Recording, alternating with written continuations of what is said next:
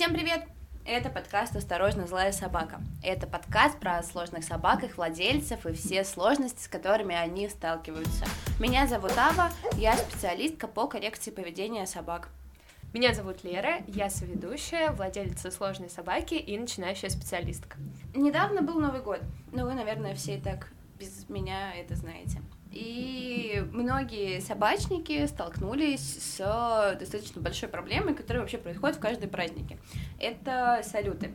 Многие собаки боятся салютов, это как бы ни для кого не новость.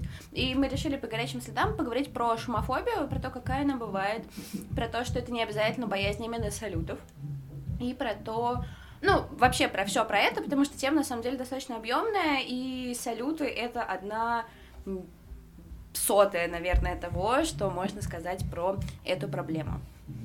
Лера, а у твоей собаки нет ли случайно шумофобии? Ну, я так интересуюсь, как бы, как будто бы мы не занимались этой проблемой на новогодних праздниках. Мне просто очень смешно, потому что, мне кажется, э, любой выпуск подкаста про какое-либо проблемное поведение можно начинать с вопроса, нет ли этого у моей собаки, оно сто процентов будет.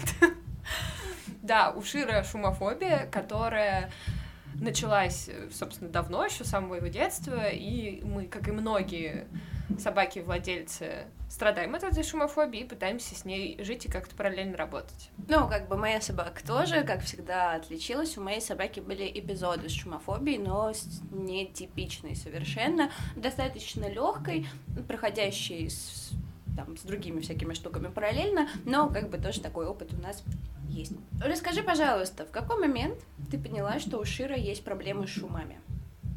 Или с любыми звуками вообще? Ну, в целом э, он тревожный, и э, у него есть определенная неофобия. Поэтому, когда мы только начинали гулять, это было видно, он боялся всего, что происходит на улице. И я, к огромному сожалению, допустила много ошибок тогда, и многое делала неправильно. Но к сожалению, допустила много ошибок тогда и делала многое неправильно. А шумофобия, собственно, с ней стало все понятно, когда мы по счастливому, здесь огромные кавычки, которые вы не видите, стечению обстоятельств э, гуляли в собачьем парке и там на поляне кто-то решил запустить салюты, при этом проигнорировав абсолютно то, что вокруг есть прям рядом играющие дети, люди с собаками гуляющие, то есть не было такого, что мы с Широм были там одни на каком-то пустыре. Нет.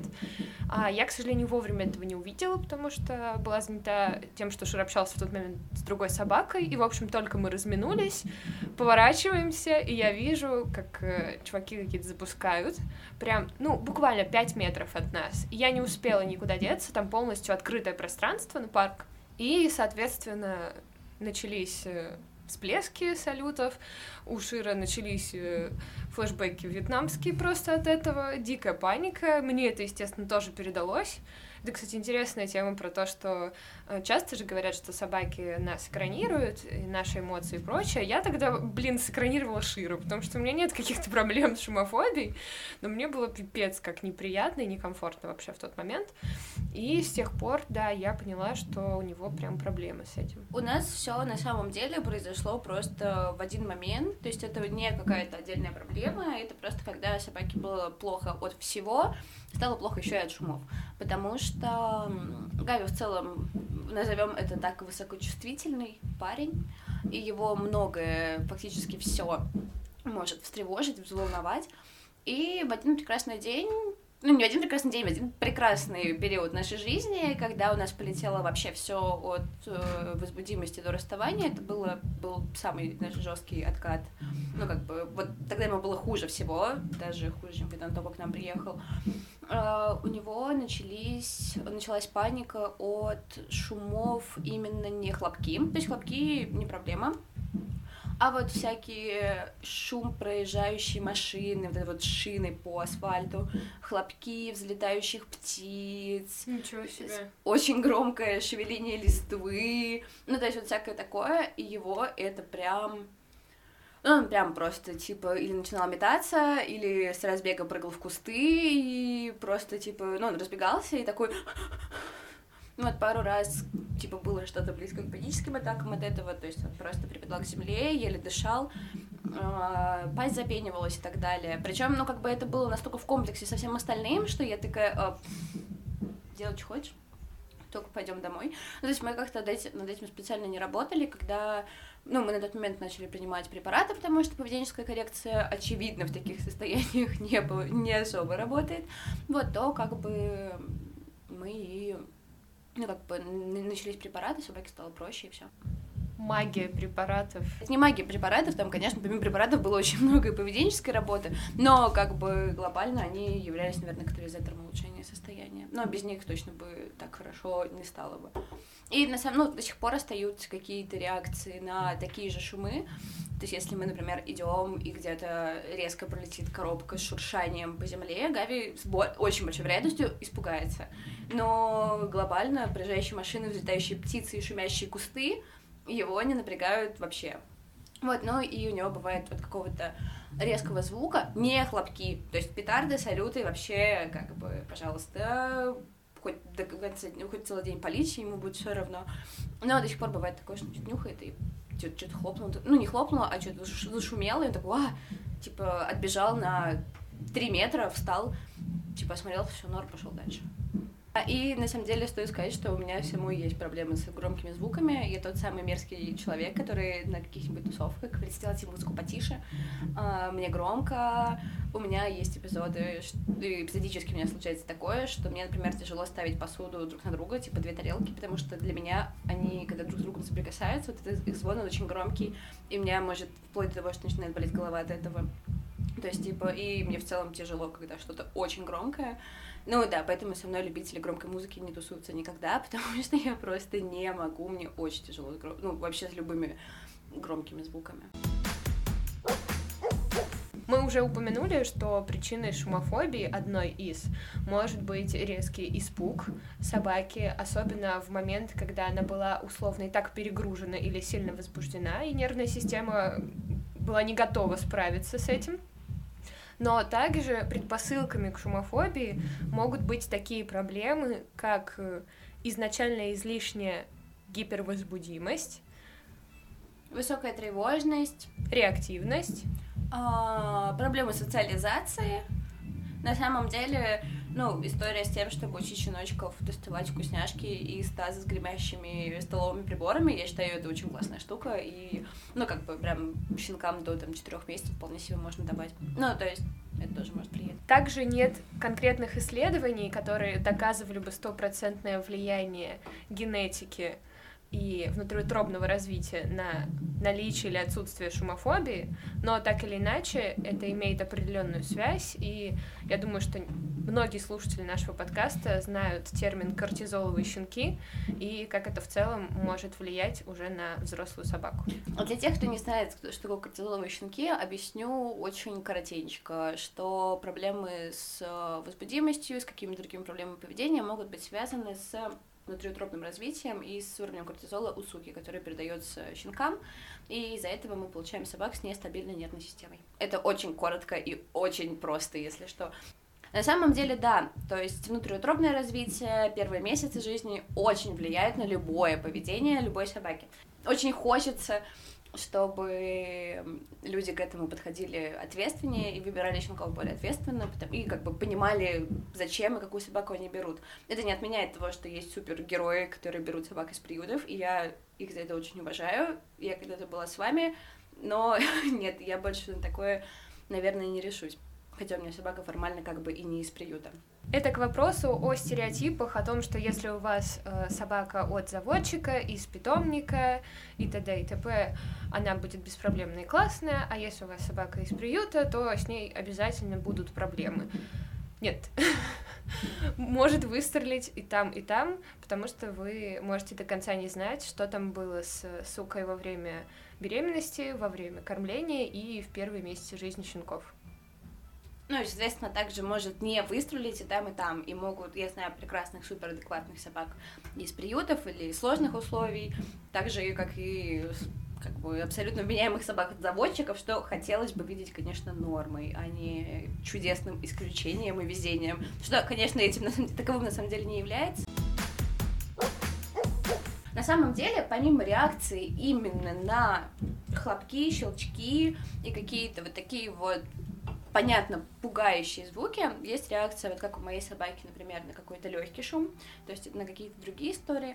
Но если мы говорим именно про салюты, особенно про салюты, мы говорим не только про шум, но еще и про вибрацию, которая влияет на поведение чуть ли не больше, чем на самом деле сам звук. В нашем подкасте мы не говорим про коррекцию поведения, но в тему вибраций хотелось бы отметить отдельно, что если вы будете работать над шумофобией, помните о том, что вибрации имеют огромное значение, и любая работа, основанная исключительно на звуке и попытке его синтезировать, например, включая звук салютов э, на любом устройстве, будь то телефон или телевизор, на любой громкости и далее с этим работая, это может не возыметь никаких результатов, потому что, например, моя собака, которая боится салютов просто до трясучки, на такой звук никак не реагирует, и, соответственно, работать с этим бесполезно. Ава, как ты думаешь, как опытная, на мой взгляд, специалистка по поведению, какие могут быть последствия у шумофобии, над которой никто никак вообще не работает? У меня недавно был кейс, где собака отказывалась гулять в темное время суток, обобщив свой страх салютов с темнотой. Вот, например, это так может выглядеть. Не будем показывать пальцем, но это была моя собака, и я пошла к Ави за консультацией э, в срочном порядке, что с этим делать и как это лечить. Вот, это такой вот из последних, скажем так, а, на эту тему кейсов. А на самом деле, ну, последствия могут быть очень разные. Опять же, да, обобщить вот страх шумов с улицей вообще очень легко. И может быть страх гулять, страх заходить в определенные места, где именно собака испугалась. А, это может быть, ну, просто отказ идти в какую-то определенную сторону, или просто какие-то, ну, как повышение общей тревожности на прогулке тоже очень легко. То есть, по факту, собака может связать абсолютно все, что угодно, с тем, что ей было страшно и некомфортно во время шума. Да, это такая первая, ну, как бы первая ключевая история. В целом, еще по последствиям, наверное, это на самом деле просто все будет, все, любые последствия шумофобии будут завязаны на страхе и тревожности, потому что все-таки это именно история про это. Это редко бывает шумофобия завязана на агрессии или на, ну, на, возбуди, на возбуждении, может быть, например, но все равно это возбуждение, связанное со страхами и тревожностью. То есть любые проблемы, которые могут вытекать из шумофобии, будут в любом случае завязаны на тревожности и страхах. То есть это может быть тревога расставания, собака была одна дома, начались салюты, собака испугалась, теперь собака не остается одна дома. Это может быть отказ ходить в какие-то определенные места, то есть там собака испугалась, собака туда больше не пойдет. Обобщение с улицей, обобщение с временем суток, обобщение с, не знаю... Человеком, который гулял в этот да. момент. То есть на самом деле, как бы, почему в том числе наказание не работает, потому что что-то неприятное легко обобщается и мы не можем залезть собаке в голову и понять, с чем она это обобщит и что как бы из этого будет. Вот, поэтому это я считаю очень, очень важным. Ну, то есть э, понятно, что шумофобия не решается за день или за два. Можно решить какие-то точечные проблемы быстренько, ну так, подмести, скажем так. Ну, как бы, например, ну вот с Лерой мы достаточно быстро разобрались, и Шиш начал гулять. Он не перестал бояться салютов, как бы вообще не, не с мертвой точки это не сдвинулось, но просто уш, ушли, ушла сильная паника на прогулке, осталась просто легкая тревожность. А, это на самом деле смысла глобально не то чтобы много имеет, это помогает в моменте, но глобально проблему это не решает. То есть глобально это все равно нужно тщательно, кропотливо работать над страхом, страхами шумов и звуков. И ну... в целом, если после этого выпуска вы вдруг волшебным образом заметите или задумаетесь, что у вашей собаки есть шумофобия, пожалуйста, морально приготовьтесь к тому, что к какому бы квалифицированному специалисту вы не обратились за помощью, волшебной таблетки, увы, не существует. Фармакологическая поддержка в том числе не является полным лекарством и освобождением от шумофобии, и, к сожалению или к счастью, над этим придется, как Ава уже сказала, кропотливо работать. А еще, если вы, как и я с Широм, поймали прекрасное комбо, в котором у вас есть проблемы не только с шумофобией, но еще и куча других, абсолютно нормально не иметь э, сил, ресурса и вообще возможности шумофобией заниматься, потому что, как мы уже сказали, это долго, кропотливо и сложно. Нет ничего зазорного в том, чтобы обратиться к специалисту только в моменте, когда шумофобия уже действительно негативно влияет на жизнь вас и вашей собаки.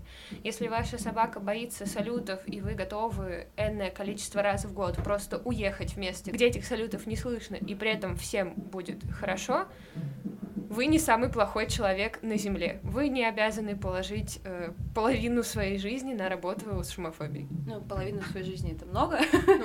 Но на самом деле, правда. Своей жизни с собакой. Да, я подписываюсь под каждым словом Леры. Как бы в целом, в целом, если у вас нет сил работать со своей собакой, и вы ходите на точечные консультации, чтобы решить в моменте совсем какую-то жесть, в этом как бы тоже ничего зазорного нету, все мы люди. В идеале когда-то этим начать заниматься. Но мы, в общем-то, тут вам не тыкать, что иди к кинологу, а скорее сказать, что все бывает, со всеми случается, мы все как бы все понимаем.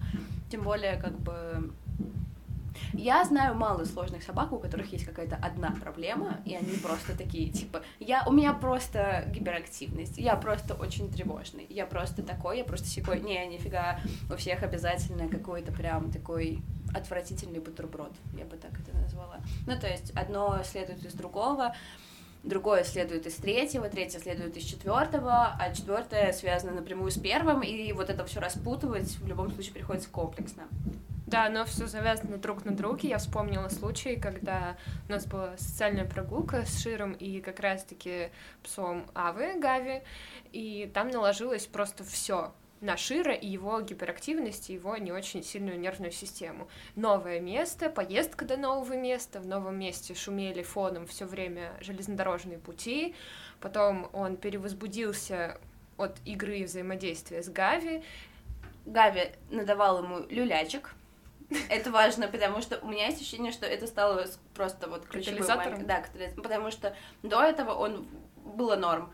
Гавин давал люлей, и после этого вот все, на этом можно было прям заканчивать. После этого мы, как бы, собственно, собирались заканчивать и уходить с площадки, и как только Ава открыла, знаете, такую старую, железную, просто плачущую при открывании калитку площадки, она открылась громко и со скрипом, но я даже не обратила на это внимания, а Шир на фоне всего произошедшего до, его нервная система просто сказала все, гудбай, я больше не вывожу, он словил приступ шумофобии от этого всего, отказался куда-либо идти, мы испробовали вообще, вообще все, что можно было вот в моменте, чтобы ему помочь, и в итоге все равно мы вернулись к точке, из которой приехали. Это, кстати, забавно. Он... Я тогда первый раз такое заметила и удивилась, что он запомнил место, в котором мы вышли из такси, и тянул именно туда. Для него это было просто отправной точкой.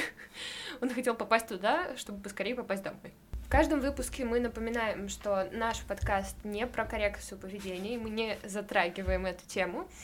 Но я от себя хотела бы сказать и напомнить, что если вы начнете работать со специалистом или любым человеком, который будет предлагать лечить вам шумофобию тем, чтобы кидать в собаку гремящие банки 24 на 7 или еще какую-нибудь подобную дичь, э, пожалуйста, откажитесь от этого, я могу облегчить вам жизнь и сократить время, потраченное на якобы работу с шумофобией. Это не поможет. У меня есть э, смешная история про пасьбу и про шумофобию. Я как-то загорелась идеей сдавать собакой ТПИ. Это тест на пастуший инстинкт. Штука достаточно комплексная, включающая в себя чуть-чуть там какой-то около послушки, чуть-чуть того, чуть-чуть всего. Соответственно, реакцию на овец, что мне больше понравилось, э, какие-то сельхоз-шумы, как я, если я правильно поняла из норматива. Там был приведен пример бить палкой по железному ведру. Я загорелась этой идеей, такая, ой, мы сейчас с Гавичкой будем сдавать ТПИ. Значит, это было давно, ну, как бы достаточно давно. Надела дома железное ведро на голову и начала бить по нему палкой. Ну, близко к этому, но нет. Значит, а, соответственно, я как бы... Это был, это был тот же момент, когда мы с Гаей перешли со шлейки на ошейник, потому что для ТПИ нужно, чтобы собака была в ошейнике. И в целом на пасьбу допускают собаки только в ошейниках. И я такая, у меня собака умеет ходить на ошейнике. Надела, ну, типа, мы вышли погулять в ошейнике, и все было ок. Ну, и мы с тех пор мы не, не, не, переш... не вернулись обратно к шлейке. Вот, но меня очень смущала эта тема с железным ведром, потому что я помнила, что у Гая были проблемы с шумами. Я не знаю, как он реагирует на железное ведро. Мы тогда с ним, это был короткий промежуток, когда мы жили вдвоем. Потом началась война, и было немножко не до этого. И э, вот весной, уже ближе к маю, было уже тепло. Э, я попросила моего друга, э, одновременно с этим соседом по квартире, потому что мы живем с друзьями, э, я попросила его выйти со мной на улицу и побить палкой по железному ведру. На что он мне ответил, что у нас нет железного ведра. Я сказала, а, да, типа купим. Через какое-то время он приходит домой, и он принес вот такое маленькое зеленое железное ведерко и говорит, а, мы с тобой пойдем бить палкой по железному ведру. Я сказала, вот это кайф. Спойлер, мы так и не дошли до этого. Но мы очень это обсуждали, планировали и дико над этим ржали. А когда мы итоге приехали на ПСБУ вообще без подготовки, без ничего, выяснилось, что метисам сдавать ТПИ не надо. Типа, мы все равно не можем участвовать в соревнованиях, кроме как во внутренних. И, слава богу, мы не мучили бедную собаку ведром, потому что на первом занятии собаку просто запустили ковцем, он их погонял, и они такие, а, типа, инстинкт есть, переезжайте заниматься. А, и это железное ведро до сих пор стоит у нас на кухне. И я его вижу каждый день. Можно использовать такого... как горшок под цветы. Я еще думала, куда мне цветы пересадить. Обращайся. Не зря я креативный, как там его. Креативный директор. Блин, в натуре. определенно, если можно так выразиться, профилактикой шумофобии и в целом более ровного отношения к резким звукам и шумам могут быть не только развивающие игры, как уже говорила Ава, с шумными банками, поисками в шумных предметах лакомств и прочего. Также это могут быть, в принципе, приучения к различным шумным предметам в рамках э, первых месяцев жизни с вами щенка.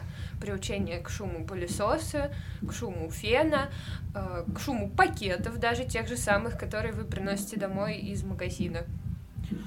Кстати, на самом деле, боязнь именно всяких фенов и пылесосов встречается, ну, у, ну, особенно вот пылесосы встречается у большого количества собак, и это тоже можно назвать шумофобией в целом, то есть э, я не помню, чтобы это была какая-то прям настолько жуткая проблема, как с салютами, то есть там собаки не, там, не ловят панические атаки. В большинстве своем нормальные, обычные собаки, которые просто немножко боятся пылесоса.